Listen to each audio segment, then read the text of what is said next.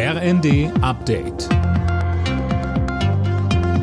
Stündlich neu. Auf den Punkt informiert. Ich bin Anna Löwer. Frankreichs Präsident Macron schließt es nicht mehr aus, westliche Soldaten in die Ukraine zu schicken. Bei einer Konferenz in Paris, an der auch Kanzler Scholz teilnahm, sagte Macron, das Ziel sei, dass Russland nicht gewinnen dürfe, dafür dürfe man nichts ausschließen.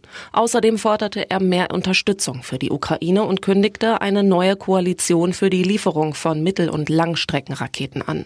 Bundeskanzler Scholz hatte vor dem Start der Konferenz noch einmal sein Nein zu der Lieferung von Taurus Marsch Marschflugkörpern an die Ukraine bekräftigt.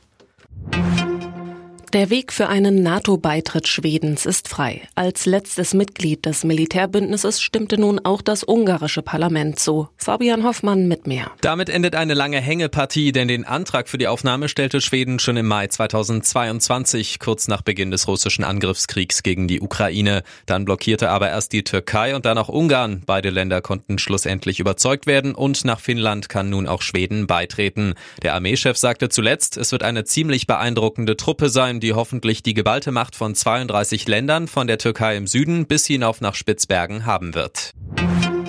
Hauseigentümer können ab heute Geld vom Staat beantragen, wenn sie ihre alte Öl- oder Gasheizung gegen eine klimaneutrale Heizung austauschen. Mindestens 30 Prozent der Investitionskosten übernimmt der Staat. In bestimmten Fällen gibt sogar mehr Geld. Max Eberl wird neuer Sportvorstand beim FC Bayern München. Der 50-Jährige soll den Rekordmeister wieder in die Erfolgsspur bringen und einen Nachfolger für Thomas Tuchel finden. Den hatten die Bayern-Bosse nach mehreren Niederlagen zum Saisonende gefeuert. Alle Nachrichten auf rnd.de